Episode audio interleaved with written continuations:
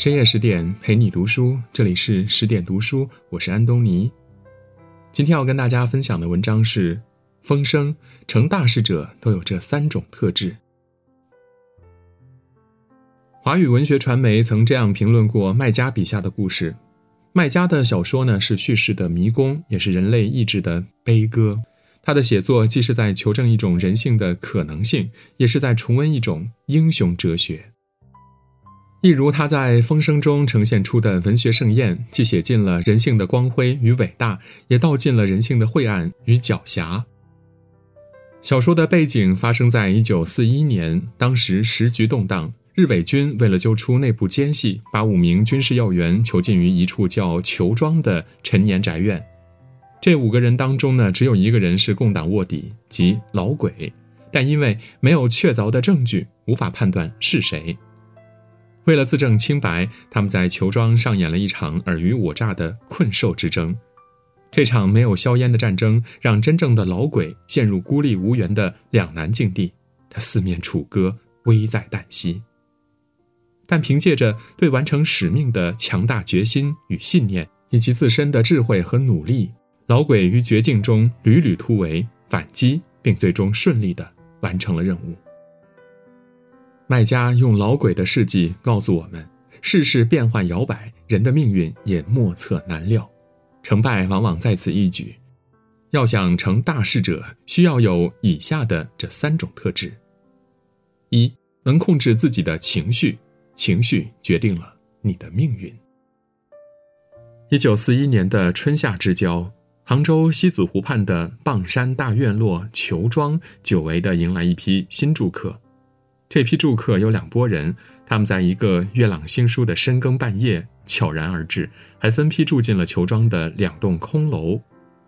其中一波只有五个人，三男两女，他们分别是司令侍从白小年、军事参谋部部长吴志国、军机处处长金生火、军机处驿电科科长李宁玉和他的科员顾小梦。他们一行五人被秘密安排住进囚庄，互相不知道是因为什么事，只是被简单告知司令有一项特殊的任务要交给他们。听着模棱两可的消息，顾小梦当即发起了脾气，对传消息的人冷嘲热讽，骂对方是王八蛋。其他三人虽未开口，却也将“烦躁”二字写满全脸，一个两个都在猜测，也都坐立难安。唯有李宁玉一言不发，面无表情。隔天，他们被具体告知，日伪军从一封密电中获知，他们五人中有一名共党的细作，外号“老鬼”。老鬼从上级那儿得到重要信息，必须传送出去，否则四天后，共党的抗日组织将遭到倾覆之灾。为了截获密报，成功歼灭共党的地下组织，他们五人务必在四天之内供出老鬼是谁，或者老鬼自报自首，不然将生死难料。听罢，大家伙都慌了。顾小梦撒泼打滚，叫嚷着要见司令；吴志国和金生火，还有白小年，也都在心里喊爹骂娘。每个人都紧张又恐惧，害怕到夜不能寐。为了摆脱嫌疑，他们还互相构陷、污蔑。栽赃和指责其他人，只有李宁玉从始至终都淡定自若、从容不迫。即使吴志国指证他是老鬼，他也临危不惧，云淡风轻的解释否认自己不是。有段话说：一个人如果能控制自己的情绪、欲望和恐惧，那他就胜过国王。一个人最大的能力就是情绪稳定。的确。人生这一路最容易打败我们，也最容易让事情毁之一旦的，不是那些挫折和挑战，也不是生活本身的艰难，而是我们自身的情绪。不会控制情绪的人，稍微遇到一点困难就如临天灾，倒在泥潭中出不来；而懂得控制情绪的人，即使泰山崩于前，也能面不改色；就算身处绝地，荆棘色途，也能披荆斩棘，绝处逢生。可以成就一番大事业、能够把握和决定自己命运的人，一般都能管理好自己的情绪。二，不畏惧孤独，孤独是一种力量。李宁玉其实就是老鬼，被关进囚庄的每分每秒，对他而言都是煎熬。他和其他四个人一样，被分开关在不同的房间，每个房间都有窃听器，而且有重兵监视。一来，他无法向外界传递消息，让组织取消四天后的活动；二来，他无故失踪，同行不知实情，会担心，甚至会设法营救，这样就正中敌人下怀。还有就是，他每天被负责审讯的人提问，步步紧逼，身心都遭受着巨大考验。不仅如此，他的家人也因此受到威胁，因为他的嫌疑很大。如果他死不承认，最后又被证明就是老鬼，那么日伪军绝对不会轻饶他的家人。可即便如此，他依然没有松口，依旧负隅顽抗。由于他拒不承认，一时又找不到直接的证据，审讯的人拿他也没办法。李宁玉就像一个密不透风的铁桶，他一向独来独往，不跟任何人亲近，对谁都没有好脸色，而且嘴巴又严，话又少。就算是和他关系最好的科员顾小梦，他也只字未提任何有关老鬼身份的事。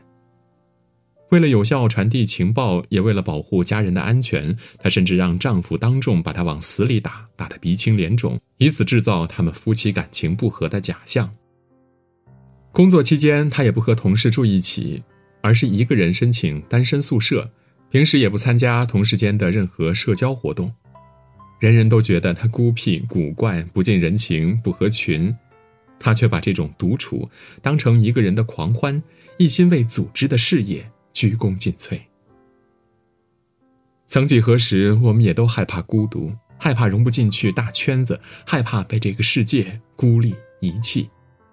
于是乎，为了合群，我们可以付出一切努力，可以假装从众，假装有话题，假装喜欢热闹。